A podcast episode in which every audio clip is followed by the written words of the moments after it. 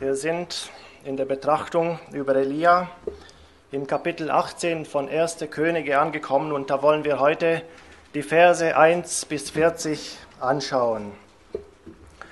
Die damalige Zeit war genau wie heute geprägt von Gottlosigkeit und Abfall. Die Völker um Israel herum dienten anderen Göttern und dieser Götzendienst drängte mit Macht ins Land und machte das auserwählte Volk dem lebendigen Gott untreu. Jahwe war immer noch ihr Gott, aber sie hatten auch den Baalskult angenommen, der von Isabel, der Frau Ahabs, eingeführt wurde. Das Kapitel 18 gibt uns einen Einblick, wie Gott sein Volk wieder zur Umkehr ruft. Es ist der Gott, der ihnen über all die Jahrhunderte die Treue gehalten hat und von dem sie sich jetzt ganz abgewendet hatten. Oder etwa doch nicht? War noch Hoffnung für das Volk vorhanden? Ich habe die Predigt überschrieben mit Gott ruft sein Volk durch Elia in die entschiedene Nachfolge. Wenn wir dieses Kapitel lesen, fällt uns gleich im ersten Vers auf, dass es Gott der Herr ist, der die Initiative ergreift. Ich lese den ersten Vers. Nach einer langen Zeit kam das Wort des Herrn zu Elia im dritten Jahr. Geh hin und zeige dich Ahab, denn ich will regnen lassen auf die Erde. Gott sagt, ich will regnen lassen. Diesem Ich will regnen lassen ging ein, ich will den Regen zurückhalten voraus. Das wird ganz deutlich im Kapitel 17 im Vers 1. Dort trat Elia ganz plötzlich auf der Geschichtsbühne Israels auf und redete im Namen Gottes zu Ahab. Und da sagte er, so wahr der Herr, der Gott Israels lebt, vor dem ich stehe, es soll diese Jahre weder Tau noch Regen kommen, ich sage es denn. Zwischen den beiden Auftritten Elias waren inzwischen dreieinhalb Jahre vergangen. Die Zeit des Gerichts war vorbei. Gott wollte der Dürre und der Hungersnot im Lande ein Ende setzen. Und deshalb erhielt Elia erneut einen Auftrag Gottes, und zwar sollte er sich Ahab zeigen. Warum dem Ahab? Nun, Ahab war eine Schlüsselperson im Volk. Er war König und übte einen großen Einfluss aus. Er war schuld am Götzendienst. Es war fast immer so, wenn wir das Alte Testament lesen, wenn ein König gottesfürchtig war, dann war auch das Volk gottesfürchtig. Diente aber ein König anderen Göttern, so wurde auch das Volk zum Götzendienst verführt, und so war es auch hier.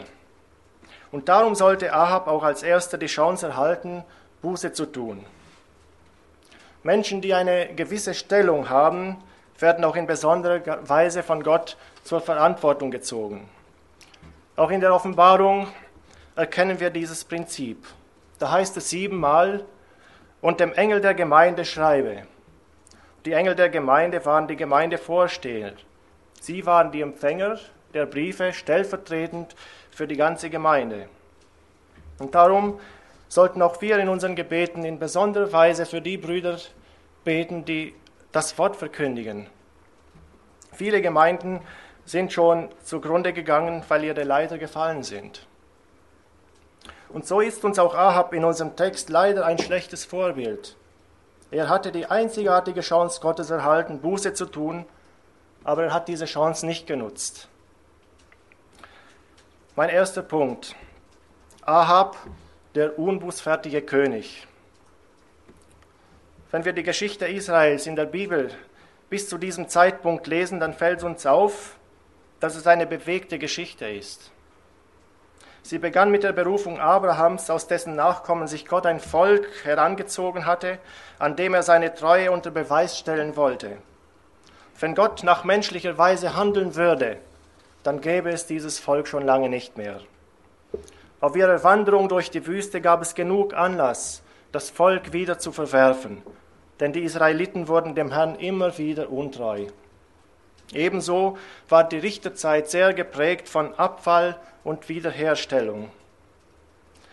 Und nach dem Tod Davids ging es stetig bergab. Schon Salomo hatte in seinem Alter den Herrn verlassen und dem Götzendienst Raum gegeben.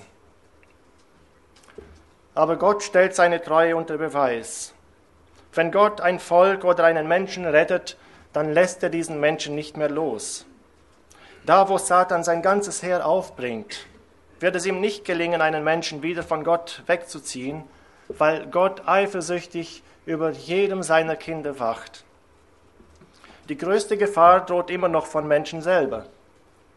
Wenn wir nicht wachsam sind, dann sind wir verführbar und es hat schon viele Kinder Gottes gegeben, die den Weg mit dem Herrn wieder verlassen haben.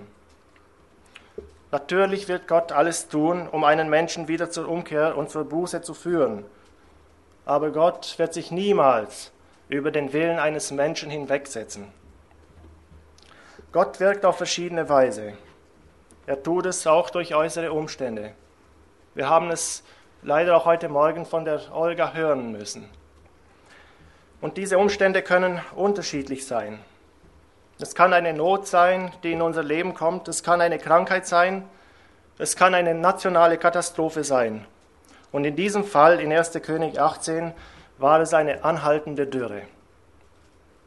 Die dreieinhalbjährige Trockenzeit hatte Gott zugelassen, um das Volk wieder zur Besinnung zu bringen und gleichzeitig seine Macht unter Beweis zu stellen.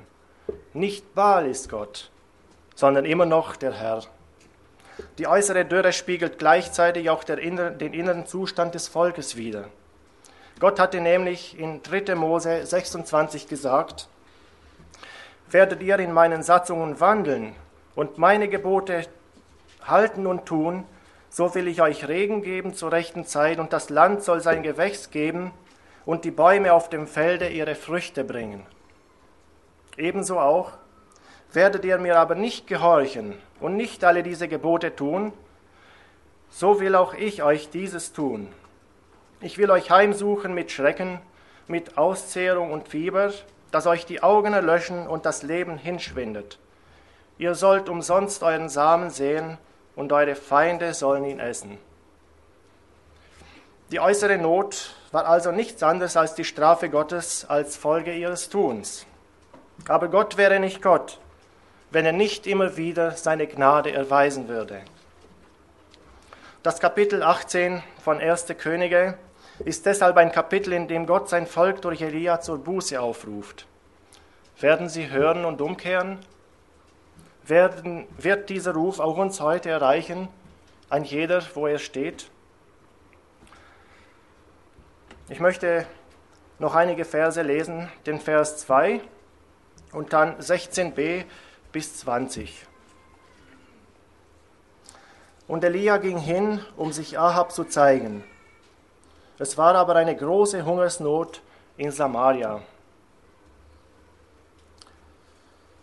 Und Ahab ging hin Elia entgegen, und als Ahab Elia sah, sprach Ahab zu ihm, Bist du nun da, der Israel ins Unglück stürzt? Er aber sprach, Nicht ich stürze Israel ins Unglück, sondern du und deines Vaters Haus dadurch, dass ihr den, des Herrn Gebote verlassen habt und wandelt den Baalen nach. Wohlan, so sende nun hin und versammle zu mir ganz Israel auf den Berg Karmel und die 450 Propheten Baals, auch die 400 Propheten der Aschera, die vom Tisch Isabels essen. So sandte er ab hin zu ganz Israel und versammelte die Propheten auf den Berg Karmel. Nach einer langen Zeit der Dürre ergeht erneut das Wort des Herrn an Elia. Es war eine sehr schwere Zeit, durch die das Volk gegangen ist. Und nun ist der Zeitpunkt Gottes gekommen. Auch wenn uns manche Not zu erdrücken scheint, wird Gott nie auch nur eine Sekunde länger warten und diese Not walten lassen. Gott beabsichtigt immer ein positives Ergebnis, wenn er in unser Leben auch manchmal hart eingreifen muss. Und dieses Eingreifen geschieht nie willkürlich, dem geht immer eine Vorgeschichte voraus. In diesem Fall war es der Abfall des Volkes von dem lebendigen Gott. Katastrophen gibt es immer wieder auf der Welt. Wir haben noch die Nachrichten vom 26. Dezember 2004 im Gedächtnis, als der Tsunami 230.000 Menschenleben gefordert hat. Auf Birma hat ein Zyklon vor etwa vier Wochen verheerende Schäden verursacht und viele tausend Menschen sind ums Leben gekommen. Ebenso auch bei dem, der Erdbebenwelle in China, die schon mehr als 80.000 Todesopfer gefordert hat und das Land kommt einfach nicht zur Ruhe. Sind diese Katastrophen das Eingreifen Gottes aufgrund der Gottlosigkeit in dieser Welt oder gar in diesen Ländern? Können wir sie als eine Strafe Gottes betrachten? Ich denke nicht, dass wir das immer so sehen können, ohne uns zu täuschen. Es geschieht nichts auf dieser Welt, was Gott nicht zulassen würde, auch die Katastrophen. Aber wir können nicht sagen, das ist der Grund, warum Gott diese Katastrophen zulässt auch wenn wir es verdient haben. In unserem Text ist das anders. Diese Hungersnot, bedingt durch die anhaltende Dürre, ist eine Strafe Gottes. Das sagt uns der Text. Wir haben in Vers 18 gelesen, was Elia dem Ahab zur Antwort gibt. Nicht ich stürze Israel ins Unglück, sondern du und deines Vaters Haus dadurch, dass ihr des Herrn Gebote verlassen habt und wandelt den Baalen nach. Auch der König Ahab war ein Mensch aus dem auserwählten Volk Gottes. Er war nicht ein Heide, der nie etwas vom Herrn gehört hätte. Aber über Generationen hinweg ist der Glaube in seiner Familie oberflächlich geworden und sein Vater Omri war ihm ein äußerst schlechtes Vorbild. Von Omri steht in 1. Könige 16, 25, und Omri tat, was dem Herrn missfiel, und trieb es ärger als alle, die vor ihm gewesen waren. Dazu kam, dass Ahab sich eine Frau aus dem Volk der Sidonien nahm, die eine Anhängerin des Baalskultes war und die den Baalskult in Israel salonfähig machte. Natürlich nicht ohne Ahab, denn er hätte es verhindern können. Deshalb trug auch er die Verantwortung dafür. Das war die Ursache, warum Gott eingreift. Denn Gott kann keine Konkurrenz zu ihm in unserem Leben dulden. Wir wollen nun den Charakter Ahabs etwas näher betrachten. Obwohl er wusste, dass diese Hungersnot vom Herrn kam, war er nicht bereit, Buße zu tun. Oder hatte er nicht den Mut dazu? Ahab war zwar König über, über Israel, aber er hatte nicht die Kraft, sich gegen seine Frau Isabel zu stellen und eine klare Position zu beziehen. Nicht er hatte das Sagen, sondern seine Frau hatte im Hintergrund die Fäden in der Hand. Sie gab vor, in welche Richtung Abraham laufen musste. Das ist auch heute keine Seltenheit, dass Frauen ihre Männer beherrschen, auch in religiösen Fragen. Ein Mann wollte sich einmal bekehren. Seine Frau hatte einen derart starken Einfluss auf ihn, dass er es nicht wagte, den Herrn Jesus als seinen Retter anzunehmen. Weil sie ihm mit der Scheidung drohte, machte er einen Rückzieher. Menschenfurcht. Auch Ahab konnte sich gegen seine Frau nicht durchsetzen. Er hatte keine Gottesfurcht, sondern Menschenfurcht. Und die Menschenfurcht ist immer das größte Hindernis in der Nachfolge. Die Menschenfurcht hindert auch uns immer wieder daran, Zeugnis vom Herrn abzulegen. Sie hindert uns, ein Traktat oder eine andere Schrift weiterzugeben. Sie hindert uns daran, unseren Glauben freimütig und offen zu bezeugen. Und sie hindert uns auch oft, und sie hindert auch oft einen Menschen daran, den ersten Schritt zu Jesus zu wagen. Ahab fürchtete seine Frau mehr als Gott. Er hatte sich längst mit der Situation abgefunden und so wendet er sich den Nebensächlichkeiten des Lebens zu, anstatt Gott zu vertrauen. In Vers 5 lesen wir, und Ahab sprach zu Obadja, Wohlan, wir wollen durchs Land ziehen, zu allen Wasserquellen und Bächen, ob wir Gras finden und die Rosse und Maultiere erhalten können, damit nicht alles Vieh umkommt. Wenn Gott mehr und mehr im Leben eines Menschen an Bedeutung verliert, dann werden andere Dinge wichtiger. Ahab sorgt sich um das Vieh mehr als um Menschen. Und das zeigt ihn uns als einen egoistischen und mitleidlosen Menschen.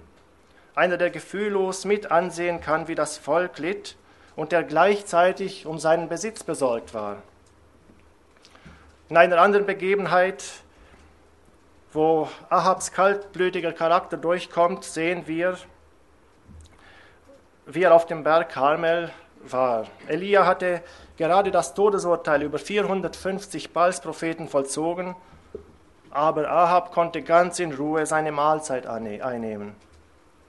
Und etwas später ist dem Ahab jedes Mittel recht, um einem, einen fruchtbaren Stück Grund zu kriegen, um seinen Lustgarten, sage ich mal, zu erweitern. Dieser Nachbar, er hieß Naboth, musste mit dem Leben bezahlen, nur damit Nahab, Adab sein äh, Stückchen Garten erweitern konnte. Wenn ein Mensch Gottes Ruf immer und immer wieder ignoriert, dann wird das Herz hart. Dann spielt Gott im Leben eines Menschen keine Rolle mehr, sondern das Leben im Diesseits wird an Bedeutung gewinnen. Wie kann ich mein Ansehen fördern? Wie kann ich meinen, Reich, meinen Reichtum mehren? Und das kann dann oft zur Falle werden. Wie schnell kann es passieren, dass ich mein Vertrauen aufs Geld setze, anstatt auf den Herrn? Ahab hatte den Blick für seine Untertanen verloren. Das Volk war ihm egal. Er dachte nur noch an sich und seinen Besitz. Und nun wird Ahab durch Obadja angesagt, Elia will dich sprechen. Da kommt noch einmal Ahabs Haltung gegenüber Gott zum Vorschein. Wir haben es bereits in Vers 17 gelesen. Bist du nun da, der Israel ins Unglück stürzt? spricht er zu Elia. Ahab schob Elia, anstatt sich selbst die Schuld zu. Anstatt in sich zu schlagen, schlug er um sich. Und im Endeffekt klagt er hier Gott an, denn Elia war es nicht, der die Hungersnot herbeigeführt hatte, sondern der lebendige Gott. Anstatt Buße zu tun und umzukehren, klagt Ahab nun Gott an. Das ist typisch für Menschen, für einen Menschen, der nichts von Gott wissen will, in dessen Leben Gott keine Rolle spielt. Aber wenn eine Not auftritt, wird plötzlich der Ruf nach Gott laut. Warum hat Gott das zugelassen? Wo war Gott, als die Erde bebte? Wo war Gott, als das Flugzeug abstürzte? Wo war Gott, als der Zug entgleiste? Solche Fragen sind nicht ehrlich und sind auch nicht konsequent. Sie untermauern im Grunde nur meinen Unglauben. Aber einmal auf den Gedanken zu kommen, was will uns Gott durch dieses Unglück sagen, das tun nur die wenigsten. Ahab will keine Verantwortung für sein Tun übernehmen. Er hatte seine Chance verpasst. Und in den folgenden Kapiteln können wir nicht lesen, dass Ahab umgekehrt wäre. Deshalb möchte ich auch dir heute eine Frage stellen. Wie wirst du dich entscheiden, wenn Gott dich auf deine Sünde aufmerksam macht? Wie werde ich mich entscheiden? Werde ich voller Anklage sein und um mich schlagen wie Ahab? Oder werde ich die liebende und zurechtbringende Hand Gottes ergreifen? Mein zweiter Punkt. Elia, der mutige Gottesmann. Jakobus schreibt über Elia. Elia war ein schwacher Mensch wie wir und er betete ein Gebet, dass es nicht regnen sollte, und es regnete nicht auf Erden drei Jahre und sechs Monate. Worin bestand denn die Vollmacht Elias? Ganz sicher darin, dass sein Herz ungeteilt bei seinem Gott war. Elia war ein Mann, der vor Gott stand. Es hat mal jemand gesagt, wer vor Gott steht, braucht vor Menschen nicht zu kriechen. Er lebte vor Gottes Angesicht, das heißt, er erwartete alles von Gott und nichts von Menschen. Denn wäre das nicht so gewesen, hätte er niemals den Mut aufgebracht, einem enttäuschten und zornigen König zu begegnen, der entschlossen war, Elia zu töten. Welch ein Unterschied ist doch zwischen diesen beiden Persönlichkeiten. Ahab, der mächtige König, Elia, der gottesfürchtige Prophet. Ahab erwartet seine Hilfe von Menschen, Elia erwartet seine Hilfe von Gott. Obwohl Elia äußerlich arm war, war er doch reich in Bezug auf Gott.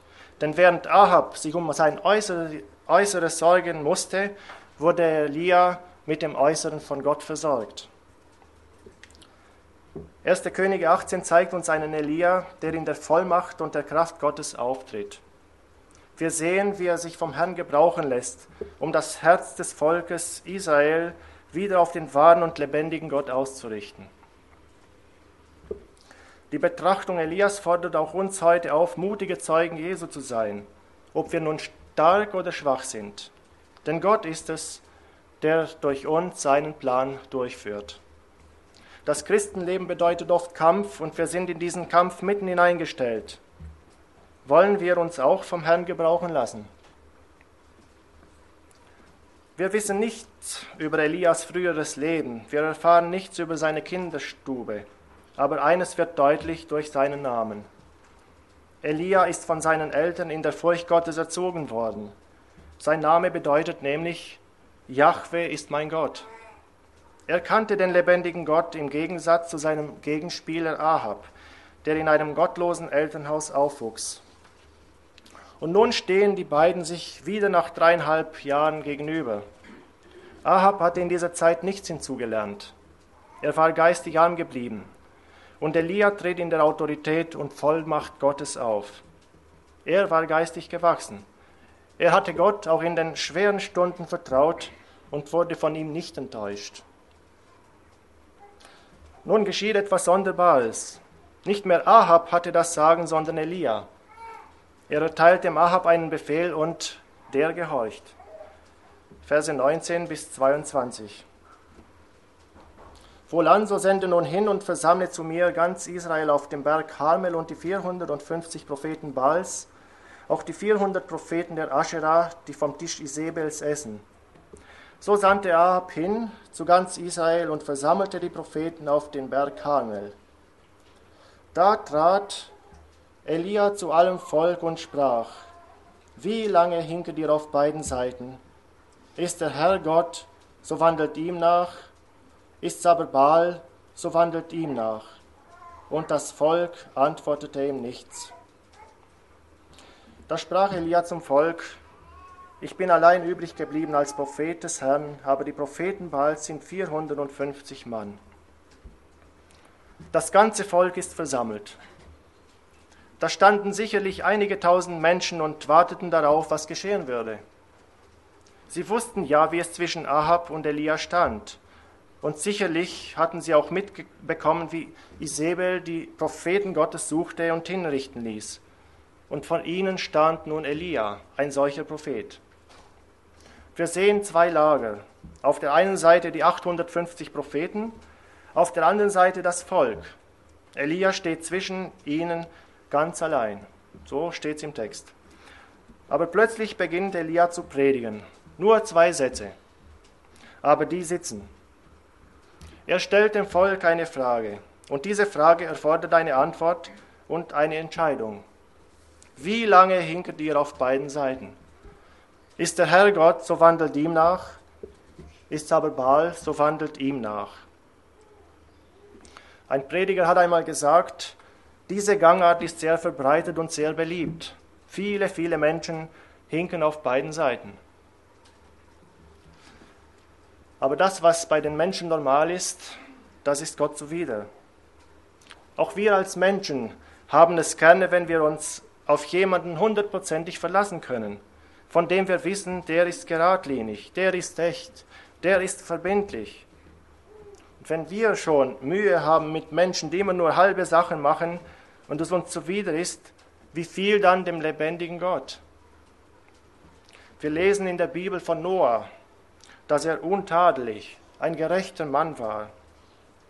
Kaleb war treu. Von ihm heißt es im 4. Mose 14, weil ein anderer Geist in ihm war und der mir völlig nachgefolgt ist. Von Hiob lesen wir, denn es gibt keinen wie ihn auf Erden, ein Mann so rechtschaffen und redlich, der Gott fürchtet und das Böse meidet. vom König Asa.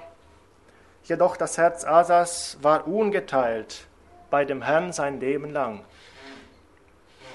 Gerecht, völlig, rechtschaffen, redlich, ein ungeteiltes Herz, das sind Menschen, die Gott gefallen. Aber die Schrift zeigt uns auch andere Beispiele, wo Menschen nicht ganz bei dem Herrn waren. Salomos Herz war im Alter nicht ungeteilt bei dem Herrn. Oder Judas oder Demas. Von Demas schreibt Paulus, denn Demas hat mich verlassen und die Welt lieb gewonnen. Und in der Offenbarung wird uns eine ganze Gemeinde genannt, Laodicea, die hin und her schwankte und von der der Herr sagt, ich kenne deine Werke, dass du weder kalt noch warm bist. Ach, dass du kalt oder warm wärst. Weil du aber lau bist und weder warm noch kalt, werde ich dich ausspeien aus meinem Munde. Halbheit, Lauheit, weder ganz bei dem Herrn noch ganz in der Welt. Wie lange hinke dir auf beiden Seiten? Was heißt das, auf beiden Seiten hinken? Der Herr Jesus hat einmal gesagt, kein Knecht kann zwei Herren dienen. Entweder er wird den einen hassen und den anderen lieben, oder er wird dem einen, an dem einen hängen und den anderen verachten. Ihr könnt nicht Gott dienen und dem Mammon. Man muss sich für eine Seite entscheiden, sonst kommt man auf beider Seite voran. Weder Freude und Erfüllung in der Welt, noch Freude und Erfüllung bei Gott hin und her gerissen und nirgends zu Hause. Millionen von Menschen gehen Sonntag für Sonntag zur Kirche, aber im Alltag spielt Gott in ihrem Leben keine Rolle. Müssen auch wir uns diese Frage vom Herrn stellen lassen? Sind auch wir Menschen, die nicht völlig hingegeben sind und hinken deswegen auf beiden Seiten? Gott hinkt nicht und der Satan hinkt nicht. Elia hinkte nicht und Isabel hinkte nicht. Da sind die Positionen klar und eindeutig. Aber das Volk hinkte. Weder Baal völlig hingegeben, noch dem Gott ihrer Väter. Elia stellte nun das Volk vor eine Entscheidung. Gott will keine halben Sachen. Gott will klare Entscheidungen. Wilfried Block hat einmal in diesem Zusammenhang folgendes Beispiel gebracht. Stellt euch mal vor, da steht ein junges Paar vor dem Standesamt und der Standesbeamte fragt ihn, willst du Ludwig Fritz, die Brunhilde Meyer, heiraten? Und er antwortet, Jein. Das wäre doch unmöglich. Ja oder nein, entweder oder. Beides geht nicht. Ist der Herr Gott, so wandelt ihm nach. Ist aber Baal, so wandelt ihm nach. Was tut das Volk? Und das Volk antwortete ihm nichts. Wussten sie denn nicht, welches der rechte Weg ist? Hatte sich ihnen Gott denn nicht offenbart? Haben sie ihn denn nicht immer wieder erlebt? Wie schnell sind auch wir in der Gefahr, den Herrn zu vergessen? Wie schnell lassen auch wir uns vom Glanz dieser Welt täuschen?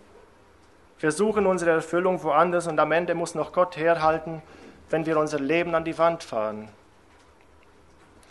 Es ist bemerkenswert, dass Elia hier das Volk stehen lässt. Er versucht nicht, sie zu überreden. Das Volk sollte sich freiwillig entscheiden. Es sollte die Möglichkeit erhalten zu wählen. Wenn Baal wirklich Gott ist, würde er es unter Beweis stellen. Ist es aber der Herr, dann wird er sich mächtig erweisen. Zuerst sollte Baal seine Macht beweisen, denn wenn er wirklich Gott ist, muss er es ja beweisen können, indem er auf das Rufen der Propheten antwortet. Elia fordert sie auf, einen jungen Stier zu nehmen und aufs Holz zu legen. Und Elia würde auch einen jungen Stier nehmen und aufs Holz legen. In Vers 24 heißt es, und ruft ihr den Namen eures Gottes an, aber ich will den Namen des Herrn anrufen. Welcher Gott nun mit Feuer antworten wird, der ist wahrhaftig Gott. Und das ganze Volk antwortete und sprach, das ist recht. Die 450 Baalspropheten begannen mit ihrer Zeremonie. Das lesen wir im 26. Vers. Und so nahmen Und sie nahmen den Stier, den man ihnen gab, und richteten zu und riefen den Namen Baals an vom Morgen bis zum Mittag und sprachen, Baal, erhöre uns. Aber es war da keine Stimme, noch Antwort, und sie hinkten um den Altar, den sie gemacht hatten. Vom Morgen bis zum Mittag hinkten sie um den Altar, aber da war keine Stimme. Wie beeindruckend muss das doch gewesen sein, wenn 450 Männer ihre Stimme erheben. Auch wir als Christen werden heute in der Welt oft übertönt. Wir sind nur die kleine Herde und wir werden nie in der Mehrzahl sein. Aber der Herr bekennt sich gerade zu dieser kleinen Schar. Elia stand alleine gegenüber 450 Propheten, aber mit Gott war er und sind auch wir immer in der Mehrzahl, auch wenn es so scheint, als seien wir alleine. Kann es denn sein, dass sich 450 Propheten des Baal und 400 Propheten der Asherah täuschen? Gibt es denn nur einen Gott? Meinen wir Christen denn, wir hätten die Wahrheit allein? Gibt es denn nur einen Gott? Die großen Weltreligionen können doch nicht alle falsch sein. Die nehmen doch ihren Glauben auch ernst. Wenn wir behaupten, wir allein hätten die Wahrheit, dann sind wir Fundamentalisten. Dann sind wir die Sektierer. Aber der Herr Jesus hat ganz klar gesagt, ich bin der Weg und die Wahrheit und das Leben. Niemand kommt zum Vater, denn durch mich. Das ist ein absoluter Anspruch und es bedeutet, dass keine Religion einen Menschen retten kann und sei sie noch so einflussreich. Heil und Rettung gibt es nur in Jesus Christus. Man kann eine Lüge noch so lang und laut hinausschreien. Deswegen wird sie noch lange nicht zur Wahrheit. Und das taten die Baalspriester, aber da war kein Gott, der ihnen geantwortet hätte. Verse 27 und 28. Als es nun Mittag wurde, verspottete sie Elia und sprach, ruft laut, denn er ist ja ein Gott. Er ist in Gedanken oder hat zu schaffen oder ist über Land oder schläft vielleicht, dass er aufwache. Und sie riefen laut und ritzten sich mit Messern und Spießen nach ihrer Weise, bis ihr Blut herabfloss. Elia spottet nun über sie. Nun ja, Baal ist doch ein Gott, der hat doch auch Bedürfnisse. Er muss vielleicht gerade über eine wichtige Sache nachdenken oder vielleicht macht er gerade einen Spaziergang. Er braucht doch auch Erholung und frische Luft. Vielleicht ist er austreten gegangen. Vielleicht ist er müde geworden von seiner Arbeit und schläft gerade. Ruf doch lauter. Also spätestens da müsste jeder vernünftig denkende Mensch aufwachen und merken, dass da etwas nicht stimmen kann. Spätestens da hätten sie den Schwindel bemerken müssen. Ein evangelischer Theologe hat einmal geschrieben, es ist etwas Furchtbares. Wenn ein Mensch eine bestimmte Grenze überschritten hat, ist es ihm nicht mehr möglich, sich selbst zu erkennen, sondern er ist zuerst in sich versunken, dann verliebt und dann verloren. Jeder von uns weiß, wie schwer es ist, einen Menschen zu überzeugen, der von seiner Religion überzeugt ist und fest verwurzelt ist. Da ist es wie eine dicke Mauer, die man mit der Vernunft nicht durchstoßen kann. Und so war es auch hier. Elia beginnt nun, sie zu verspotten. In der Bibel finden wir wenig Spott von Seiten Gottes. Menschen spotten oft, aber wenn Gott spottet, dann ist es immer zum Gericht. Im zweiten Psalm lesen wir, aber der im Himmel wohnt, lachet ihrer, und der Herr spottet ihrer. Auch im Psalm 59, Vers 9 steht, aber der Herr, aber du Herr, wirst ihre lachen und aller Völker spotten. Was sind das für Menschen, denen Gott spottet? Sind Menschen, die die Herrschaft Gottes mit Füßen treten, die sich ihm nicht unterordnen wollen, die sich mit ihrem gottlosen Leben brüsten und sich über alles Heilige lustig machen. Diejenigen wird ein hartes Urteil treffen. Die Propheten Baals konnten ihren Gott also nicht wachrütteln, so laut sie auch riefen. Wie soll man denn einen Gott zum Handeln bewegen, den es nicht gibt? Der Psalm 115 beschreibt solche Götzen trefflich. Da heißt es, unser Gott ist im Himmel, er kann schaffen, was er will. Ihre Götzen aber sind Silber und Gold, von Menschenhänden gemacht.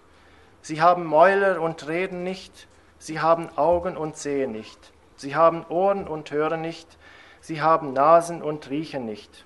Sie haben Hände und greifen nicht, Füße haben sie und gehen nicht, und kein Laut kommt aus ihrer Kehle.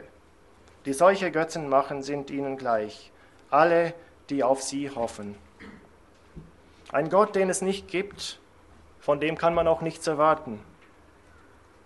Nichts kann mir helfen. Kein Talisman, kein Maskottchen, kein Huhweisen, keine toten Steine, keine geschnitzten Bilder, keine Sonne, kein Mond oder was sonst noch die Menschen anbeten.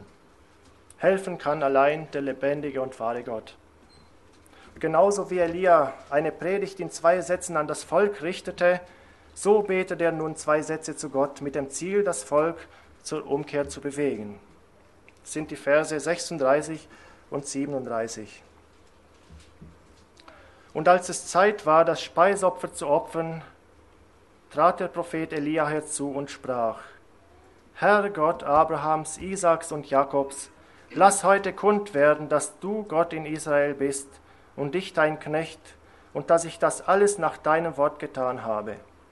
Erhöre mich, Herr, erhöre mich, damit dies Volk erkennt, dass du, Herr Gott, bist und ihr Herz wieder zu dir kehrst. Welch ein Gegensatz! Die Baalspriester schrien sich über viele Stunden die Kehle heiser und erreichten nichts. Sie ritzten sich, bis das Blut floss, und Baal antwortete nicht. Dabei war Baal immerhin der Gott der Fruchtbarkeit, also hätte er es ja schon lange regnen lassen können. Er konnte es nicht. Und ebenso wenig konnte er der Aufforderung nachkommen, ein kleines Wunder zu tun und ein Feuer auf den Stier und auf das Holz zu schicken. Die Baalspriester schrien und bekamen keine Antwort. Elia spricht nur ein Gebet und der Herr antwortet. Als ich darüber nachdachte, wurde ich sehr froh und dankbar. Wir müssen nicht stundenlang zu Gott schreien. Wir müssen uns nicht die Kehle heiser brüllen, damit Gott uns hört. Gott nimmt den kleinsten Gedanken wahr, er hört den leisesten Seufzer und er handelt. Elia hatte nun einen Altar aus zwölf Steinen aufgerichtet, als Zeichen dafür, dass Gott sein Volk liebt, dass Gott sein Volk immer im Ganzen sieht und dass er traurig ist, wenn auch nur eines seiner Kinder verloren geht. Die zwölf Steine stehen für die zwölf Stämme Israels. Obwohl das Volk geteilt war, sieht Gott es als Ganzes an. Zum Nordreich, in dem Ahab König war, gehörten zehn Stämme und zum Südreich, in dem Jerusalem die Hauptstadt war, gehörten zwei Stämme. Aber alle zwölf Stämme waren Gottes Volk. Elia tut Holz auf den Altar, zerstückelt den Stier und legt ihn aufs Holz, dann fordert er das Volk auf, dreimal je vier Eimer Wasser drüber zu schütten. Ja, sogar ein Graben um den Altar wurde mit Wasser gefüllt. Es sollte nicht der Eindruck entstehen, das Holz hätte sich eventuell selber entzündet. Vers 38. Da fiel das Feuer des Herrn herab und fraß Brandopfer, Holz, Steine und Erde und leckte das Wasser auf im Graben. Auf das Gebet des Elia antwortete Gott mit Feuer. Können wir uns dieses Wunder vorstellen? Glauben wir denn überhaupt noch an Wunder? Nun, diese Frage beantwortet sich, wenn ich heute bereit bin, mit dem Eingreifen Gottes auch ganz persönlich in meinem Leben zu rechnen. Der Gott, der Himmel und Erde, ja das ganze Weltall geschaffen hat, sollte der es nicht fertigbringen, auch Wasser zum Brennen zu bringen. Davon war das Volk so beeindruckt, dass es sich völlig dem Herrn zuwendete. In Vers 39 und 40 können wir das lesen. Als das alles Volk sah, fielen sie auf ihr Angesicht und sprachen, der Herr ist Gott, der Herr ist Gott. Elia aber sprach zu ihnen, greift die Propheten Baals, dass keiner von ihnen entkommt, entrinne. Und sie ergriffen sie, und Elia führte sie hinab an den Bach Kishon und tötet sie daselbst. Wenn wir in unserem Leben dem Herrn völlig und ganz erkennen und ihm nachfolgen wollen, dann müssen wir konsequent sein. Alles, was Gott nicht meint, muss aus unserem Leben hinausgetan sein. Die Baalspropheten hatten keine Daseinsberechtigung mehr. Sie waren die Feinde des lebendigen Gottes. Ich möchte mit ein paar Fragen schließen. Welche Feinde gibt es in meinem Leben, die mich daran hindern, Gott entschieden zu folgen? Woran bin ich noch gebunden, wovon ich weiß, ich sollte es längst aus meinem Leben entfernt haben? Was hindert mich in der entschiedenen Nachfolge, so dass ich auf beiden Seiten hinke? Bin ich bereit, den Herrn auch an mir wirken zu lassen? Bin ich entschieden, die Balspropheten, um im Bilde zu sprechen, in meinem Leben zu töten, damit mein Blick wieder klar und rein auf den Herrn gerichtet ist? Wenn uns heute etwas klar geworden ist, was uns in der Nachfolge hindert, dann wollen wir es ebenso konsequent tun wie Elia und handeln. Möge uns der Herr helfen, ein ungeteiltes und auf ihn gerichtetes Herz zu haben. Amen. Ich möchte noch beten zum Schluss.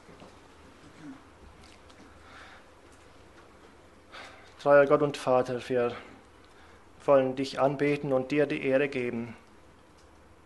Und heute unser Bekenntnis bekräftigen. Du bist der allmächtige Gott, der alleinige Gott, der wahre Gott, der heilige und lebendige Gott. Wir beten dich an. Und Herr, wir bitten dich, dass du uns wirklich zeigst, wo uns etwas hindert, wo wir dir nicht völlig und ganz nachfolgen. Herr, du kennst uns ganz gut. Wir können dir nichts verheimlichen. Wir bitten dich um deine Gnade, dass wir auch bereit sind, konsequente Schritte zu tun. Wir beten dich an und wir geben dir die Ehre. Amen.